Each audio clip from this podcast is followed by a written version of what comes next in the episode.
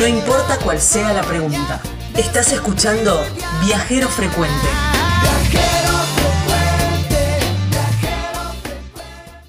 Gaby, ¿para qué lado nos vamos? Bueno, nos vamos a eh, San Martín de los Andes, eh, en la provincia de, del Neuquén, un lugar tan lindo, con tantos rincones tan hermosos y tan lindo para recorrer. Y bueno, vamos a hablar con su director de, turismo, Alejandro Apaulaza, para ver un poco cómo se preparan o cómo, cómo están armando sus protocolos para ver si eh, pueden empezar a, abrir sus puertas, como lo hizo Jujuy la semana pasada. Bueno, esta vez nos vamos a recorrer un poquito la Patagonia. Gracias por tu tiempo, Ale. Bienvenido, viajero frecuente. No, desde ustedes, gracias a Gaby, gracias a Edgardo, la verdad que un placer de nuevo estar con ustedes al aire y poder llevar el mensaje de San Martín de los Andes a, toda la audiencia. Bueno, con un buen comportamiento de todos los, los, los neuquinos, ¿no? Eh, y, y, un aliento a que a poder entrar en esta nueva normalidad. Así es, así es, la verdad que hemos tenido como ciudadanos neuquinos y aquí en San Martín de los Andes mucho más también un buen comportamiento respetando la cuarentena y eh, eso ha hecho que tengamos ahora una condición sanitaria muy muy buena sin contagios locales por lo menos aquí en San Martín de los Andes y con muy pocos en, toda la provincia nos hace pensar en que en un futuro próximo podamos estar abriendo el turismo eh, sobre todo basado ¿no? en, como vos llamaste recién la nueva normalidad aplicando protocolos estrictos que tienen que ver con el cuidado de la salud, no solo del turista que viene a visitar estos lugares a practicar algún deporte o simplemente de manera recreativa, sino también a todo el residente que, como decíamos recién, también se ha comportado y ha respetado la cuarentena. Claro, pienso, Gabriela, que, que primero, como en todos lados, será para el turismo eh, propio, ¿no? De, la, de los propios provincianos. Así es, estamos pensando eh, en un inicio habilitar eh, en julio eh, el turismo interno de la provincia y esto obviamente siempre hablamos en potencial hasta tanto no aparezca una cura o un tratamiento específico para, para este virus, para esta pandemia, empezaríamos con el turismo regional, el turismo de cercanía, la provincia de Neuquén algunas ciudades vecinas también de, de Río Negro que tienen contenido y, y la situación sanitaria muy bien también y luego ir abriendo por etapas al mercado nacional o el internacional, pero ya eso va a ir dependiendo pura y exclusivamente de cómo se está desarrollando el virus en esos mercados. Creo que mm, eh, en la tendencia, uno por lo que lee y por todos los foros que estamos participando, aprovechando por ahí el tiempo, los tiempos de pandemia, que uno se da un poquitito más de, tiempo para todo eso. Eh, eh, eh, aparentemente los destinos que tengan que ver con eh, naturaleza, con aire libre, con actividades eh, o, con, y con alojamientos también más pequeños, cabañas, ese tipo de alojamiento, va, va a, mm, a, comenzar a trabajar un poco más rápido que los grandes centros turísticos. ¿Coincidís con eso? Sí, sí, así es. Nosotros somos somos conscientes de las fortalezas que tenemos y las oportunidades con respecto a, la situación que generó esta pandemia, eh, tal cual vos los describiste, todos los ambientes, el entorno geográfico y la condición de, de todos los alojamientos nuestros hace que seamos uno de los destinos que eh, cuadre dentro de las nuevas preferencias de, del nuevo turista, el turista 2.0 le están llamando ahora, si bien nosotros ya veníamos con una tendencia de turismo responsable, con gente que ya nos visitaba por eh, las cuestiones ambientales, todos los manejos ambientales que se hacen en San Martín de los Andes o las actividades al aire libre, ahora eso se reforzó mucho y va a haber un turismo mucho más consciente que, eh, bueno, esto hace que nosotros estemos dentro de las preferencias. Qué, bueno, qué bueno esto, ¿no?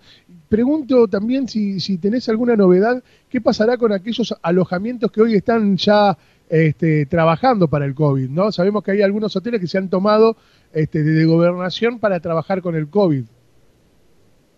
Sí, en realidad estuvieron todo el tiempo, ah, desde el inicio de la cuarentena, en relación con la provincia y demás, eh, dispuestos, o sea, para poder asistir en caso de que haya que mm, eh, internar a muchas personas o, o que el hospital no disponga de camas, pero en sí eso por suerte no ha pasado.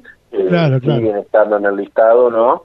Y eh, justamente preparados con los protocolos específicos de salud, pero en sí el resto ya nos estamos preparando todos con los nuevos protocolos, todos los servicios, tanto restaurantes, alojamientos y servicios, para poder, eh, inclusive el Cerro Chapelco, para poder empezar a atender a las personas que vayan llegando, siempre y cuando se habiliten los desplazamientos. Claro. Alejandro, ¿cuáles son esos protocolos? Bueno, hasta el momento son varios protocolos que se hicieron. Eh, el centro de esquí Chapelco, en conjunto con la Cámara de Argentina de Centros de Esquí y el Ministerio de Turismo de la provincia, hicieron específicamente uno para centros de esquí parques de nieve, después está para alojamientos en sus diferentes modalidades y categorías, para lo que es gastronomía, guías de pesca, oficinas de informes, eh, excursiones, bueno, todos cada, cada prestador de servicio de la localidad de la provincia, mediante el Consejo Provincial de Turismo, fuimos trabajando y se fue aportando ideas para el desarrollo de protocolos para la nueva normalidad o la nueva prestación del servicio, todos en conjunto siempre realizados con las autoridades sanitarias y ahora están en la etapa final, que esta semana ya esperamos que sean revisados y aprobados por el Ministerio de Salud para ya poder empezar a aplicarlos y por lo menos testearlos de manera local eh, con los mismos vecinos para ver si son suficientes y no son muy engorrosos los protocolos para la prestación del servicio. ¿Dónde por lo general el, neuquino eh, sale a, tomarse unos días así de, de relax? Digo, ¿dónde va el neuquino cuando quiere relajar? Eh, bueno, Neuquén es una provincia grande, muy amplia, y tenemos en la provincia muchísimos destinos, cada uno con su particularidad. En la última encuesta que hizo el Ministerio de Turismo, eh, en base a esta situación y consultando la intención de viaje, eh, estamos como San Martín de los Andes encabezando el listado de, de dónde van a ir las personas, dónde van a dirigirse las personas y se habiliten los viajes. Y bueno, está San Martín de los Andes, Villa Langostura, de Villa Pegueña y después el resto de los destinos también del norte del norte neuquino. Como te decía, tenemos una provincia realmente muy rica eh, eh, paisajísticamente y de recursos turísticos, así que la, opción para viajar es, es amplia en Neuquén, pero obviamente, bueno, en vistas al invierno, toda la parte sur de la cordillera neuquina es la más preferida. Me, me surge la pregunta de, de una nota que hicimos para el lado de Jujuy hace si no me equivoco fue la semana pasada, Gabriela, usted me sabrá recordar. Eh, el turismo de pesca, ¿cómo funciona en Neuquén? El turismo de pesca es muy bueno, el recurso pesca aquí es una, uno de los, de los recursos más grandes y es la temporada de pesca de hecho más eh, más larga, ¿no? La temporada de pesca es la temporada turística más larga, comienza en noviembre, termina en mayo, es una pesca internacional, eh, se pesca trucha y toda la pesca es con mosca, pesca de evolución, una práctica muy, muy entretenida y bueno, tenemos aquí los diferentes lagos y ríos, pero bueno, el más famoso, uno de los que habrán quizás eh, sentido nombrar es el río Chimehuín, aquí en la boca del Chimehuín, en el lago Huachulavsken, con el volcán Lanín de fondo, es uno de los mejores lugares para, para la pesca de trucha a nivel mundial. El... Sí. No, digo, imagino esa trucha después eh, vaya a saber en qué formato gastronómico para degustarla. Ah, bueno, la, trucha puede ser servida en diferentes maneras, pero lo más clásico es una trucha la pimienta negra, después, bueno, hay diferentes platos que pueden prepararse con trucha, inclusive pastas rellenas de trucha, así como lo hay de ciervo y de jabalí, y bueno, lo que es gastronomía local aquí en San Martín de los Andes es súper destacable con respecto a los otros destinos. Bien, que por ejemplo, ¿qué, qué, nos recomendás? Bueno, eh, hay, hay para todos los gustos, ¿no? Porque tenemos... Tranquilo, tenemos tiempo y tenemos hambre. bueno, yo también, ¿eh? eh pero sí tenemos, eh, por ejemplo, cocina internacional, eh, desde sushi hasta lo que son eh, a la, a la cazadora o eh, fondue de quesos, goulash, un montón de, aquellas comidas que nos trajeron los europeos, pero después tenemos todo lo que es el cordero asador, eh, corderos preparados en diferentes formas, la trucha, el jabalí, las picadas regionales que son muy, muy tentadoras aquí. siempre acompañada de alguna cerveza regional, que estamos en un auge muy, muy alto de, eso, y luego, bueno, los postres con los frutos rojos locales y el chocolate que es imperdible. bueno, en ese orden para mí anda preparando, Ale, ¿eh? en ese orden. Eh, yo, vamos a tener que esperar un poco más lo que somos de Neuquén, Gaby. Sí, sí, sí. Eh, la verdad que sí, todo, todo es rico por aquella zona también. Em, Alejandro, el otro día hablando con el, con el ministro eh, de Turismo de Jujuy, que por ahí supongo que todos los directores y ministros deben estar mirando un poco qué es, qué es la prueba piloto, ¿no? Jujuy para los jujeños. Él nos contaba esto que decía Edgardo, ¿no? Del tema de la pesca, que se encontraron con una actividad que por ahí no la tenían tan eh, presente como, como un producto turístico y que apareció esto de la pesca en los diques y, mm, que bueno, eh, lo encontraron como un, gran producto turístico para, para desarrollar.